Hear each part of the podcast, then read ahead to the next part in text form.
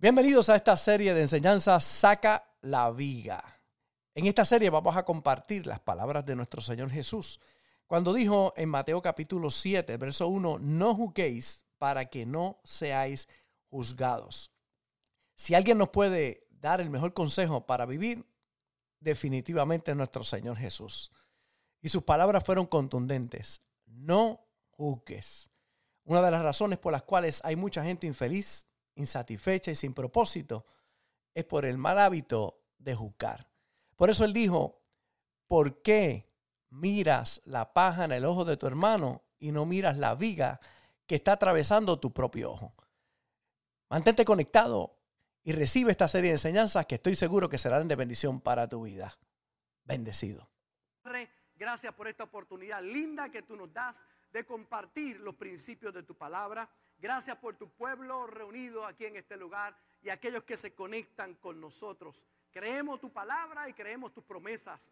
Y reconocemos, Señor, que ninguna obra es perfecta si no es santificada con tu hermosa presencia. Gracias por tu presencia aquí y por todos aquellos que se conectan y escuchan esta palabra. Gracias porque tienen oídos para oír y son buena tierra donde sembramos la semilla y dará frutos al ciento por uno. Usa este vaso de barro para que el tesoro que está en mí pueda ser revelado a tu pueblo a través de tu hermosa palabra. En el nombre de Jesús. Amén y amén. Saca la viga es la palabra que hemos comenzado a compartir en las pasadas semanas. Mateo capítulo 7 y el verso 1 al verso 5.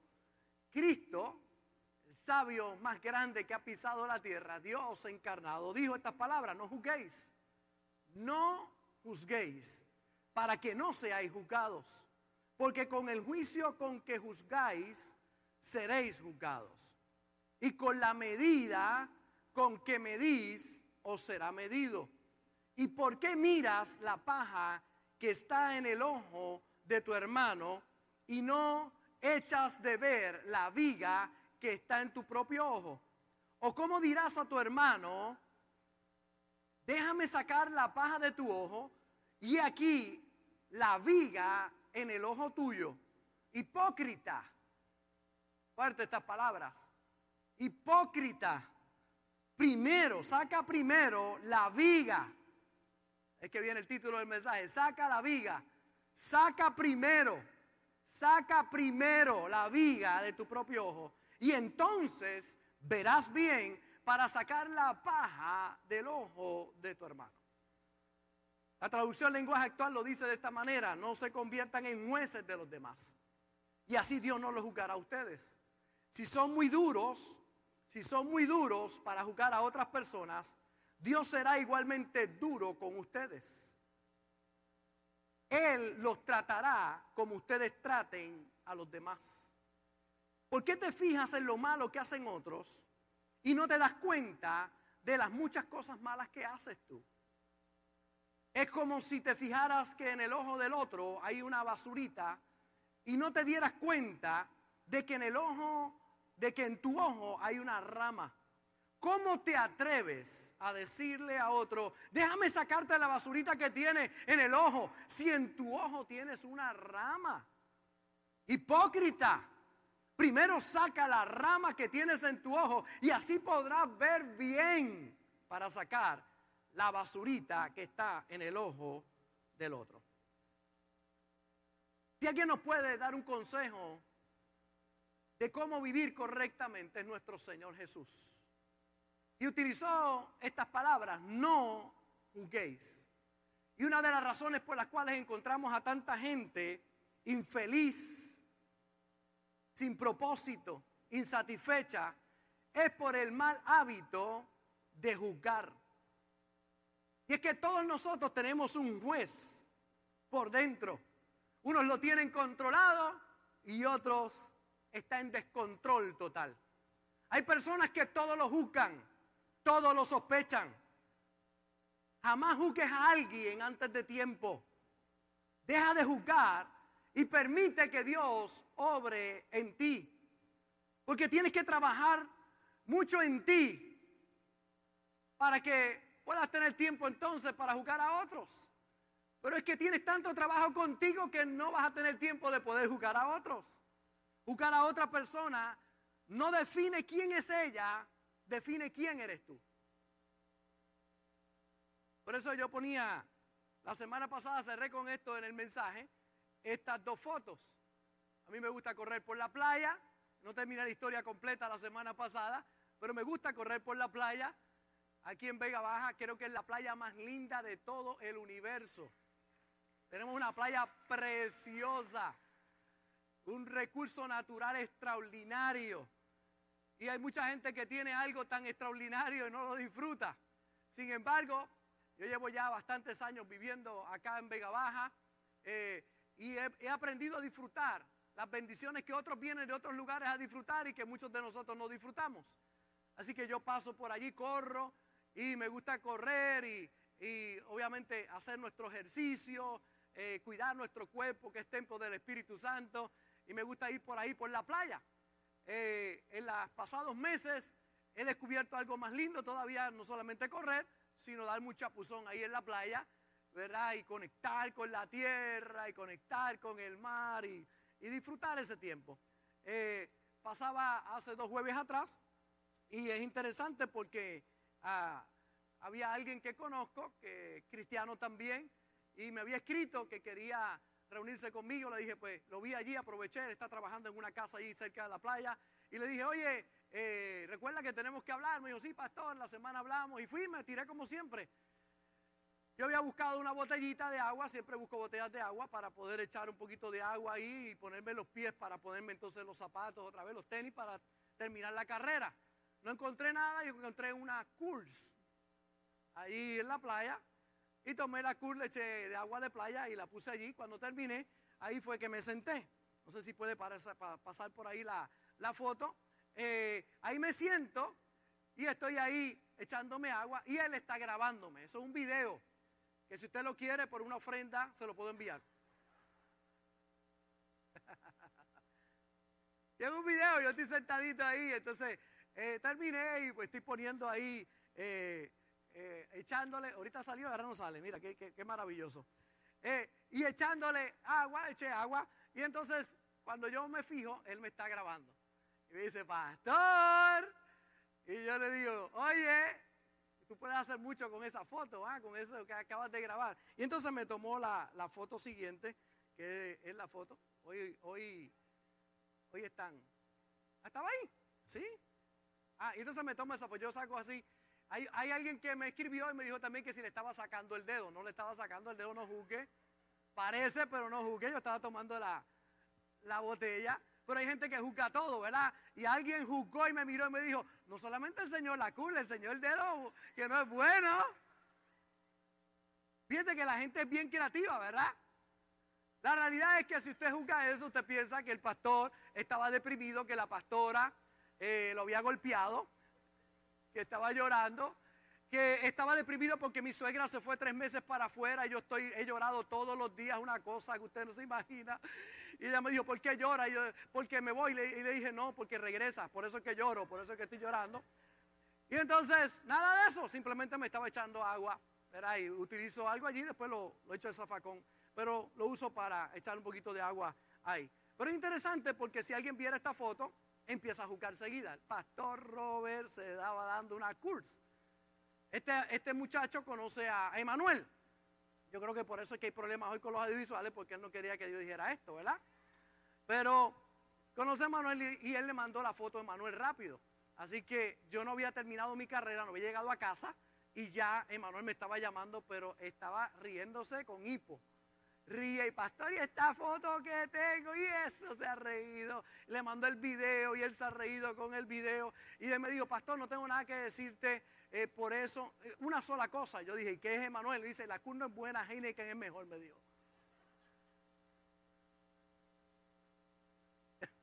y yo le digo, estos son los que el Señor me mandó, yo tengo que orar por ellos todos los días. Ore por mí.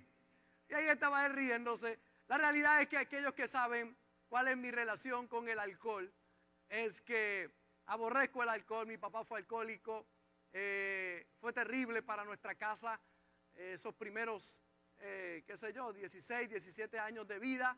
eh, fueron una experiencia muy difícil para nosotros en el hogar. Eh, y si algo yo no quiero saber es del alcohol. Eh, sin embargo, tengo un corazón limpio, no, no me atrevo a juzgar a nadie, es simplemente mi experiencia, creo que es muy destructivo, creo que daña el cuerpo, que es templo del Espíritu Santo. Eh, sin embargo, el que no conoce la historia y ve una foto como esta empieza a jugar. El pastor Robert le gusta beber. Porque hay gente rápido para juzgar. Que muchas personas juzgan tan rápido en la vida, juzgan todo lo que ven. Por eso tienes que tener cuidado de emitir juicio, porque eso mismo vendrá a ti. Eso mismo vendrá a tu vida. La pregunta es, ¿quién tiene el standing para juzgar? Nadie. Nadie lo tiene. Cristo lo dijo de esta manera. El que esté libre de pecado, que arroje la primera piedra. El único que tenía el standing para jugar, juzgar, que era él, cuando le traen a una mujer, en el, la encontraron adulterando, pecando, y se la ponen a sus pies, y le dicen, la ley dice que hay que apedrearla. ¿Qué tú dices? Jesús dice que se postró y comenzó a escribir en tierra. Interesante que no tomó un juicio, no fue rápido para juzgar, se sentó a pensar, a meditar. Y las próximas palabras que salen de sus labios son, el que esté libre de pecado, que arroje la primera piedra. Y me gusta la descripción de la escritura porque dice desde los mayores hasta los más pequeños salieron de allí acusados por sus conciencias. Ninguno pudo, estaban llenos de piedra, estaban listos para apedrear a aquella mujer, pero ninguno lo pudo hacer. Porque todos tenían una viga en sus ojos y estaban mirando la basurita que había en el ojo de aquella mujer. Y yo no quiero darle categoría a los pecados. El pecado es pecado y el infierno es candela. Yo no quiero categorizar los pecados, pero hay gente que piensa que el que adultera es peor que el otro que dijo mentira, que, que el que fornica es peor que aquel que habló malo. Mire, pecado es pecado. El problema de la gente es cuando quieren ser los jueces de las cosas en la vida. Y Cristo lo resolvió muy bien. El que esté libre de pecado arroje la primera piedra. La mujer estaba allí, avergonzada, esperando la primera pedrada y que la mataran allí. Porque no era que le tiraban una piedra, es que la tiraban piedra hasta que moría. Le daban tantas pedradas y tantas pedradas que hasta que se aseguraban que estaba muerta. Ella, estaba, ella lo había visto muchas veces. Había visto a muchos ser condenados, a muchas ser condenadas. Sin embargo, en aquel momento era diferente, porque estaba frente a alguien que ahora ella iba a tener un encuentro personal. Una experiencia totalmente diferente cuando todos se fueron. Jesús la mira y le dice, mujer, ¿dónde están los que te acusan? Ella levanta su rostro. Me imagino que había estado llorando. Ella lo que estaba esperando era el golpe. Y de momento mira, dice, no hay ninguno, Señor. Y Jesús la mira y dice, ni yo tampoco. Vete y no peques más. Ni yo tampoco. Ni yo tampoco. Yo vengo con esa palabra en mi corazón para compartir contigo hoy. Dios no te condena, ni Él tampoco. Él te ama.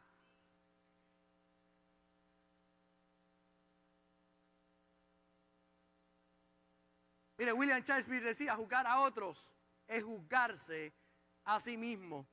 Algunos otros pensamientos, ¿verdad? Carl Jones decía, pensar es difícil. Es por eso que la mayoría de la gente prefiere juzgar. Pensar es difícil.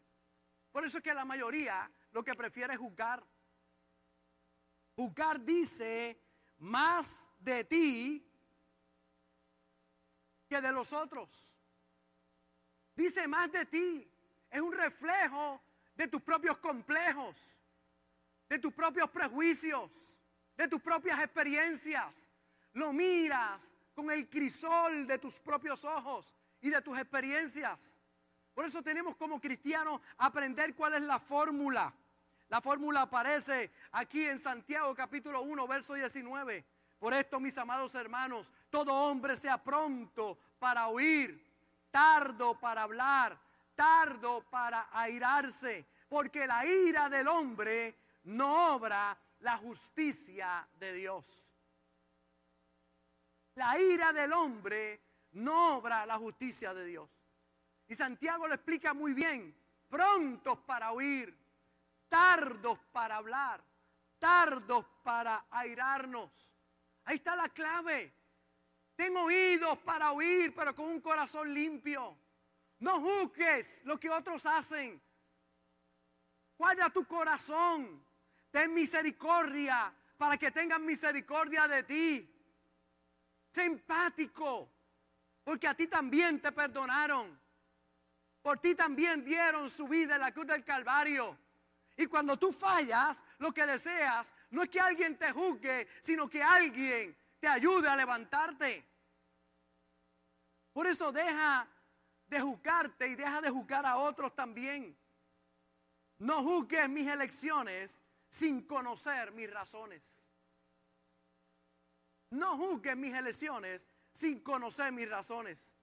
Que muchos nosotros nos hemos equivocado juzgando las elecciones de los demás sobran las historias. Son muchas las historias. Todos nosotros tenemos historias, ¿verdad? Que hemos jugado cosas y después decimos, uy, no era así. No era de esa manera. Porque es una de las grandes tentaciones que tenemos todos los seres humanos. Juzgar. Juzgar a los demás. Juzgarlo todo. Por eso nadie tiene derecho de juzgar un cuadro mientras el pintor tiene el pincel en la mano. Yo me he equivocado muchas veces con los pintores, porque cuando empiezan parece un garabato lo que están haciendo.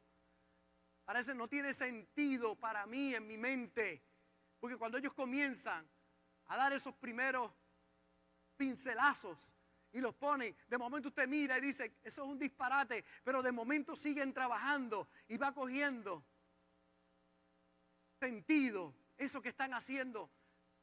Y Dios ha tomado su pincel para dibujar nuestra vida, la vida de todos nosotros y trabajar con nosotros.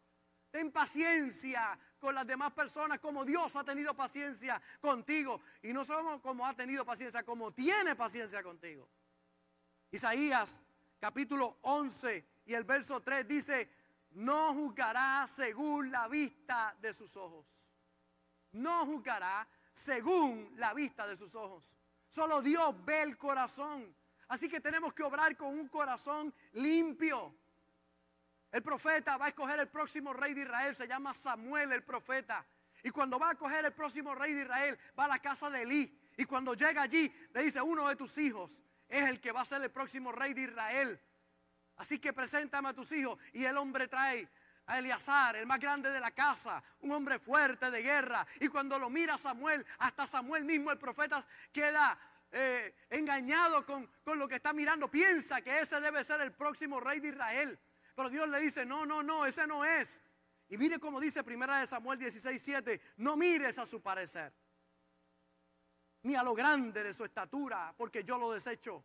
Porque Jehová no mira lo que mira el hombre, pues el hombre mira lo que está delante de sus ojos, pero Jehová mira el corazón. El único que puede ver el corazón es Dios. Nosotros miramos lo que está frente a nuestros ojos. Por eso no juzgue, porque tú no sabes. De nuevo, por eso es que hay tanta gente infeliz. Se pasan jugando a todo el mundo. Por eso son unos infelices. Por eso viven sin propósito. Porque en vez de trabajar con ellos, quieren trabajar con todo el mundo. Quieren arreglar el mundo y ellos están deshechos por dentro son los religiosos, que Cristo les llama sepulcros blanqueados, lindos por fuera, pero por dentro están muertos. Es la religión que juzga a los demás, que no tiene misericordia. Porque aquellos que llevaban las piedras no eran cualquiera, eran religiosos de la época de Jesús. La gente que se paraba en los altares a predicar eran los que querían juzgar a aquella mujer pero no pudieron levantar una piedra, porque yo no vengo a predicarte a ti desde una plataforma de perfección. Yo reconozco mis propias debilidades, pero reconozco que tengo al Dios perfecto dentro de mí. Y que Él me ayuda cada día. Por eso es importante sacar la viga, trabajar contigo primero. Todos necesitamos madurar. Y una persona madura sabe esto. Tenemos que tener oídos para oír. No podemos prejuzgar las cosas en la vida. Necesitamos oír sin prejuicios, limpiar nuestro corazón y nuestra mente, salir en la mañana con la mentalidad, yo no voy a juzgar a nadie en el día de hoy. Porque mire, si hay una tentación es esa, ¿sabe? Hay gente que ya es automático, están tan dañados que todo lo que mira lo juzgan. Hay otros que con el tiempo le hemos pedido al Señor que nos ayude, que tenga misericordia de nosotros para que cada día no, no nos levantemos a juzgar, que esperemos siempre lo mejor de los demás. Hay gente que no importa lo que otros hagan, siempre tienen un concepto malo de la gente. Ese no hay quien lo ayude, ese no hay quien lo cambie. Está juzgando algo que tú no conoces. ¿Cuánta gente no me ayuda a mí en, las cárceles y con los confinados? Porque dice, usted está perdiendo el tiempo, pastor. ¿Qué usted hace con esa gente? Esa gente no tiene remedio. Yo te digo, eso no es verdad. Conozco a un Dios que cambia, que transforma y que tiene misericordia de todos. Y Cristo fue el que lo dijo. Le dijeron en el Mateo capítulo 25, Señor, ¿cuándo te fuimos a visitar a la cárcel? Y él dijo, bueno, cuando lo hiciste por uno mis pequeños, por mí lo hiciste. No te visita a alguien en la cárcel, es como si lo hiciera para el Señor. Al Señor mismo. Por eso cada vez que yo voy a, a las cárceles de mi país, voy a ver a Jesús. Porque Él dijo, si lo hiciste por ellos, lo hiciste por mí. Y yo voy allí en la expectativa, hoy voy a visitar a Jesús. Por eso hay gente que nunca ve a Jesús porque nunca tiene misericordia de nadie. que no veo a Dios en mi vida. Claro que no lo vas a ver si te pasas juzgando a todo el mundo. En vez de tener misericordia, amor y extender tu brazo, tenemos que partir desde una mente abierta. Que muchos tienen su ojo sucio. Todo lo que ven es malo. No puede ver nada bueno en la vida. Y la realidad es que todos, cuando digo todos es todos, todos tenemos una petición para todos los que nos rodean. Y la petición es la siguiente, quiero que me oigas sin juzgarme. Todo el mundo tiene ese letrero ahí, óyeme sin juzgarme. Óyeme y no me juzgues, porque tú no conoces lo que hay aquí adentro. Usted se quedaría sorprendido de lo que personas llevan por dentro y otros desconocen. Yo tengo el privilegio como pastor el honor de escuchar el corazón de la gente y que la gente abra su corazón para decirme cosas que, jamás se lo dirían a nadie. Y me abren su corazón y de momento veo a otros juzgándolo y yo, yo pienso, si ellos supieran lo que esta persona está pasando, si ellos conocieran el corazón de esta persona, pero son ignorantes y sobre todo son hipócritas. Llevan una viga, pero juzgan al otro que tiene una paja en su ojo. Estamos acostumbrados a que si oímos tenemos que juzgar, que todo lo que oímos lo juzgamos. Son la gente que oye la Comay y piensa que lo dijo ella y es verdad y se acabó. Y lo juzgan, que lo oyen en el canal 4, en el 2, en el 11, en las noticias y dicen eso tiene que ser verdad. Sin saber el calvario que pasa esa persona, el problema y por qué ocurrió lo que ocurrió. Deje de juzgar. Usted no es Dios. Tenemos tanto prejuicio que no oímos lo que nos dicen.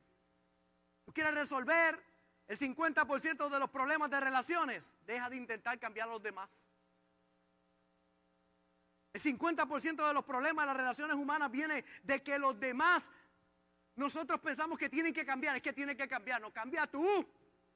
Trabaja contigo. Necesitamos aprender a oír sin juzgar. Es uno de los grandes desafíos de la vida y de las relaciones humanas.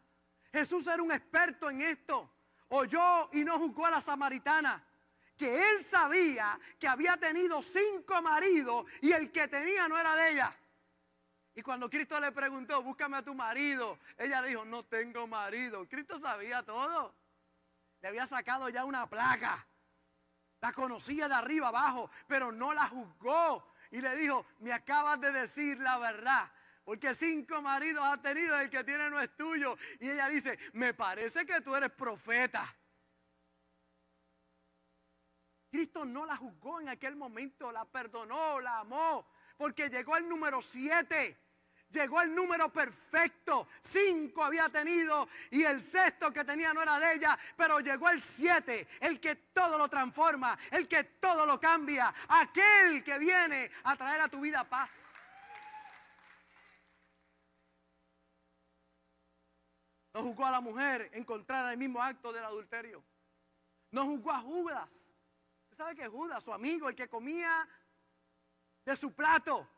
No cualquiera, el que comía de su plato. Otro día fui a comer con Vicky y Julio, estábamos comiendo, no, estaba con Sammy, era que fuimos a hacer una gestión y estábamos comiendo. Y entonces Vicky me ofreció de lo de ella, pero ella es lista, ella me ofreció lo de ella para coger de lo mío. Yo la conozco ya, ¿eh? la conozco ya. Pero ella puede comer de mi plato. De momento me dice, papi, ¿quieres esto? Y dice, no, tú me estás velando lo mío. No, no invente, no venga, cojo de allá, tengo que darte de acá, ella riéndose.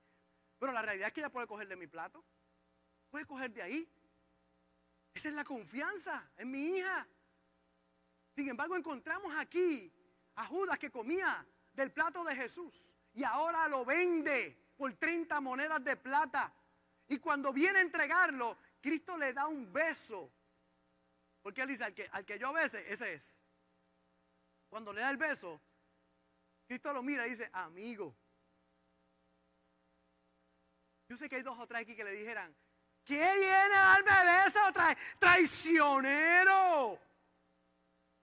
Hijo del diablo. Que el infierno te consuma. Pecador. Esas palabras tan lindas. Yo sé que hay dos o tres que dirían otras palabras. Sin embargo, Cristo le dijo, amigo, amigo. Él quería que Judas eh, estuviera consciente y supiera Judas. Él lo seguía amando, tú eres mi amigo. Un hombre estaba en un tren con sus tres hijos pequeños. Los hijos no se estaban quietos. Una pareja que estaba allí se molestaron y dijeron al hombre que por qué no podía manejar o mantener quietos a los niños. Y le preguntaron que dónde estaba la madre de esos muchachos. El hombre bajó el, bajó el rostro y con voz le dijo, la mamá la traigo muerta en el último vagón y los niños están inquietos porque la extrañan. Que mucha gente juzga las cosas. De más está decirle que, uh, me puedo ayudar con sus niños. ¿Cuál es el problema? Que la gente juzga con lo que ve. Y toma malas decisiones en su vida. Vinimos a este mundo para aprender a amar y ser amados. Por eso tenemos que crucificar a ese juez cruel que todos llevamos dentro. El que nos duele cuando nos juzgan pero fácilmente juzgamos a otros. Sin entender que ese dolor que sentimos nosotros también la gente lo siente. Un hombre estaba poniendo flores en la tumba de su esposa. Cuando vio un chino colocando un plato de arroz en la tumba vecina. El hombre se dirigió al chino y le preguntó levemente burlón, disculpe señor, ¿de verdad usted cree que el difunto, la difunta vendrá a comer el arroz? Y él dijo, sí, dijo al chinito, sí. Respondió el chinito, cuando el suyo venga a hablar sus flores.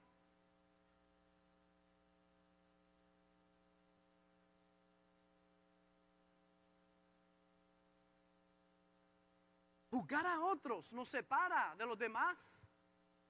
Juzgar constantemente a las personas que nos rodean obstaculiza nuestros vínculos porque nos separa de la gente.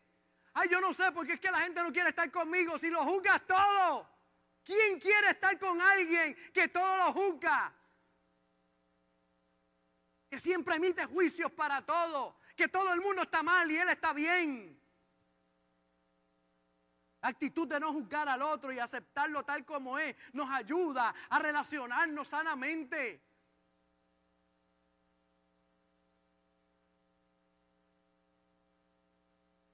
Cuando juzgas, pones la vara para que tú también seas juzgado. Mateo capítulo 5, verso 43. Oíste que fue dicho, dijo el Señor. Oíste que fue dicho. Quizás lo aprendiste de tus padres, quizás lo aprendiste de la cultura donde estabas, quizás lo aprendiste de tus abuelos. Oíste que fue dicho, amarás a tu prójimo y aborrecerás a tu enemigo. Y ahora Cristo trae un nuevo estándar de vida, que es el que todos nosotros tenemos que aspirar. Pero yo os digo, tú oíste que fue dicho, amarás a tu, a tu prójimo y aborrecerás a tu enemigo. Pero yo te digo, amad a vuestros enemigos. Bendecid a los que os maldicen. Haced bien a los que os, aborrecen. Y orad por los que os ultrajan y os persiguen, para que seáis hijos de vuestro Padre que está en los cielos, que hace salir su sol sobre malos y buenos, y que hace llover sobre justos e injustos. Oíste que fue dicho, pero yo te digo. Oíste que fue dicho, no tengan misericordia del que lo hace mal, pero yo te digo, ten misericordia. Sigue el próximo verso diciendo, porque si amáis a los que os aman, ¿qué recompensa tendréis? ¿No hacen también lo mismo los publicanos? Y si saludáis a vuestros hermanos solamente, ¿qué hacéis de más? ¿No hacen también así los gentiles? Sé pues vosotros perfectos como vuestro Padre que está en los cielos es perfecto. Es que ¿dónde se cumple nuestra cristiandad? Se cumple no en amar al que nos ama, eso es fácil. Amar a Sammy, que, que yo sé que me ama tanto, eso es fácil. Pero amar a mi suegra, eso es una cosa también fácil, porque ella me ama mucho. Que usted va a juzgar, no juzgue, no juzgue, no juzgue o amar al que me critica, o, amar al, cruel que escribe cuando yo predico y malinterpreta las palabras que yo hablo. Aquel que te crucifica, aquel que te prejuzga. A ese es el que tengo que amar. Porque amar a los que me aman es fácil. Pero amar al que me aborrece, ahí es que se cumple el mandamiento. Y mucha gente dice, pero ¿cómo le voy a hacer un bien a ese que me hace mal? No, tienes que crecer en tu entendimiento. Porque no solamente que le estás haciendo un bien al que te hace mal, te estás haciendo un bien a ti mismo. Porque lo que tú siembras vas a cosechar para atrás. Es que amar a otros es amarte a ti. Y no puedes amar a tu prójimo si no te amas a ti mismo. Pero cuando tú te amas a ti mismo, tú amas al prójimo aunque te haga mal. Eso no significa que estés con él. Si una persona te hace mal y te hace daño, mire, ámalo de lejos en vez de odiarlo de cerca. Ámalo. No lo aborrezcas.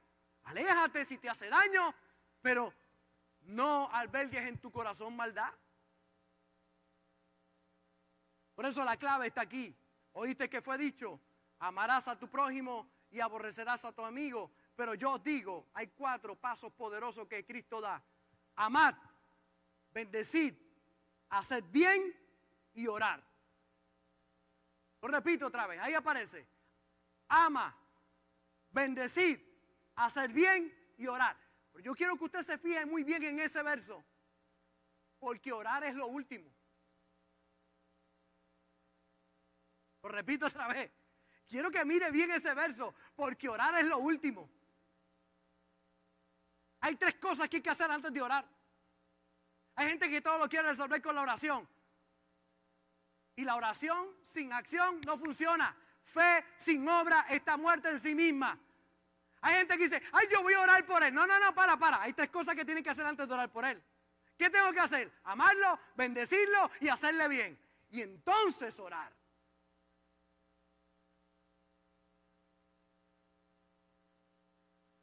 Ahí está la clave. Porque hay gente que se lava la mano como Pilato. Yo estoy orando por el pastor. Sí, pero hay tres cosas antes de orar. Tienes que amarlo, tienes que bendecir. Yo lo bendigo con toda bendición. Yo bendigo a los haters que me atacan, los, amo a todos. Los bendigo, los amo. Serle bien y entonces orar por ellos. Por eso es importante entender que cuando yo juzgo a otro, pasan cuatro cosas al instante. Número uno, pierdo mi comunión con Dios. Dos, saco a relucir mi propio orgullo e inseguridad. Tres, daño la comunión dentro de la iglesia. Y cuatro, interfiero en los asuntos de Dios. Cuando juzgo. Por eso tienes que sacar la viga de tu ojo primero. No seas rápido para juzgar a los demás. Ten misericordia, míralo con los ojos del Señor. Aprende a programar tu mente para no juzgar. Y yo sé, mi hermano, que esto es un reto. Yo no sé cuánto, cuánto le ha dado problema esta semana bregar con esta palabra que predicamos el domingo pasado. Levante la mano todos los que le ha dado problema esta palabra. ¿A cuántos le ha machacado la palabra toda la semana? ¿Cuántos se han encontrado juzgando de momento? Otra vez, ahí voy, ay, ahí voy. Y estoy el pastor feliz dándole ahí otra vez, taca, taca, taca, porque la palabra es como martillo que quebranta la roca. Y esos malos hábitos tenemos que romperlos. ¿Cómo se rompen? Siendo persistente, consistente. Aunque no lo creamos, las palabras de reproche y crítica suelen salir más fácilmente por nuestra boca que las palabras de ánimo, que las palabras de amor, que las palabras de consideración y de misericordia. Y los efectos de la crítica, aunque parezca, parece, pueden llegar a ser devastadores. Aunque no parezca, son devastadores en la vida de muchas personas. Pero qué importante cuando usted entiende que una palabra suya de misericordia puede cambiarlo todo. Y esta historia me gustó mucho. El círculo de enojo mal canalizado. Dice, un importante señor gritó al director de su empresa porque estaba enojado en ese momento. El director llegó a su casa y le gritó a su esposa acusándola de que estaba gastando demasiado. Su esposa le gritó a la empleada porque rompió un plato. La empleada dio un puntapié al perro porque la hizo tropezar. El perro salió corriendo y mordió a una señora que pasaba por la vereda porque estaba obstaculizando su salida por la puerta. Esta señora fue al hospital para ponerse la vacuna y que le curara la herida y gritó al joven médico porque le dolió la vacuna al ser aplicada. El joven médico llegó a su casa y gritó a su esposa porque la comida no era de su agrado. Su esposa, de Fuente Boya de Vega Baja, tolerante y con un manantial de amor y perdón, acarició sus cabellos diciéndole, esposo querido, prometo que mañana te haré tu comida favorita. Tú trabajas mucho, estás cansado y precisas de una buena noche de sueño. Voy a cambiar las sábanas de tu casa por otras limpias y perfumadas para que puedas descansar en paz. Mañana te vas a sentir mejor. Bendijo a su esposo y abandonó la habitación, dejándolo a él solo con sus pensamientos. En ese momento se interrumpió el círculo del enojo porque chocó con la tolerancia, con la dulzura, con el perdón y con el amor. Si usted es uno de los que ingresaron en un círculo del enojo, acuérdese que puede romperlo con tolerancia, dulzura, perdón y amor. Poderoso, ¿verdad? Es que el que aprende a conquistar esos impulsos negativos genera un ambiente sano, libre y espiritual. Y eso es fértil para los milagros. Pero aquel que todo lo busca, mira, quizá el que fue allí te un corte pastelillo, va con prisa porque lleva a la esposa con un ataque al corazón y tiene que llegar rápido al hospital. ¿Qué hace buscando eso? Bendícelo, Padre, guárdalo, protégelo, llévalo en bien, que tus ángeles lo acompañen. Pero que mucha gente lo juzga todo y se amarga la vida. Saca la viga. Trabaja contigo primero. Permítele al Espíritu Santo obrar en ti. Rompe el círculo del enojo y de juzgar. Rómpelo.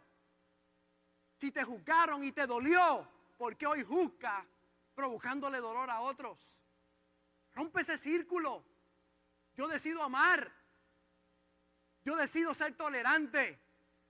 Yo decido extender mi mano. Hacer lo correcto. Con firmeza, pero con amor. Juzgar es una tentación de todos los días. Y todo el día. Por eso es que tenemos que vencerla. Lucas 11, el verso 3, danos cada día el alimento que necesitamos, la oración del Padre nuestro. Perdona nuestros pecados, así como nosotros perdonamos a los que pecan contra nosotros. Y no permitas que cedamos ante la tentación. Si hay una tentación diaria y constante, es la de jugar a otros. Hay gente que quizás encendió el televisor ahora y ya empezaron a juzgar. ¿Qué estará predicando ese ahí? ¿Qué le pasa a ese? Porque la gente todo lo juzga. Tristemente, muchas personas lo que tienen un ojo sucio no se sientan a analizar todo el mensaje, lo que se predicó de principio a final y lo que realmente se cree como congregación, pero la gente lo quiere juzgar todo por lo que escucharon, por lo que le dijeron. Ay, es que esa gente de Fuente de Agua Viva no cree que Cristo viene. No vayas a esa iglesia, porque esa gente no cree que Cristo viene. ¿Quién dijo eso? ¿Cómo lo dijo? ¿Cuándo lo dijo? ¿Por qué lo dijo? Prejuicios que hay. Yo creo que Él viene, pero creo que viene por una iglesia gloriosa, no por gente que juzga. Creo que viene por una iglesia que no está pendiente del anticristo, ni a la gran tribulación, que está pendiente a Cristo y a discipular y a levantar a otros a ganar todos los que podamos. Pastor, ¿y por qué usted no predica de los últimos días? Porque yo predico el evangelio de las buenas noticias, que fue lo que me mandaron a predicar a mí, a ganarme a otros y a bautizarlo en el nombre de Jesús. Para que cuando llegue ese glorioso día podamos ir todos a la presencia del Señor. Pero que muchos juzgan, todos los juzgan. Cuidado con ese pastor. Ese pastor cree en prosperidad. Bueno, pues ve donde el que cree en pobreza, no hay problema. Ah, ese pastor piensa que hay que echar para adelante en la vida. Pues ve donde el que quiere que esté arrastrado y en lo último de la fila. No hay problema. Pero hay gente que lo juzga todo. Pero si hay una iglesia que podemos decir con seguridad que amamos a nuestro prójimo, somos nosotros. Dios ha sido bueno nos permite bendecir al norte, al sur, al este, al oeste, a los confinados, al pobre, a Cuba, a Haití, a Honduras, a Nicaragua. Ahí estamos bendiciendo una y otra vez. No caigas en la tentación de juzgar. No tienes que saber algo. Que sin el Señor es imposible lograr. Yo no, yo no quiero que tú puedas pensar hoy, esto lo voy a hacer por mi fuerza, yo me voy a proponer que no voy a juzgar, no vas a lograrlo. Solo con Dios lo podrás lograr. Solo el amor de Dios en tu corazón lo puedes lograr. Solo no puedes. No es con brazo de hombre, con el brazo de Dios que lo puedes lograr. Necesitas a Dios en tu corazón. Si esta palabra ha sido de bendición para tu vida, te invito a que hagas estas dos cosas. Número uno, comparte esta palabra con alguien importante para ti. Y número dos, ayúdame a continuar predicando la palabra enviando tu ofrenda a través de ATH Móvil en donaciones Fuente de Agua Viva Vega Baja y en PayPal como Fuente Vega Baja. Juntos llevaremos este mensaje hasta lo último de la tierra. Un gozo haber compartido contigo y recuerda siempre, no puedes hacer nada con la cara que tienes, pero sí con la que pones, así que pon una buena cara. Se despide de ti el pastor Robert Gómez, el pastor feliz. Bendecidos.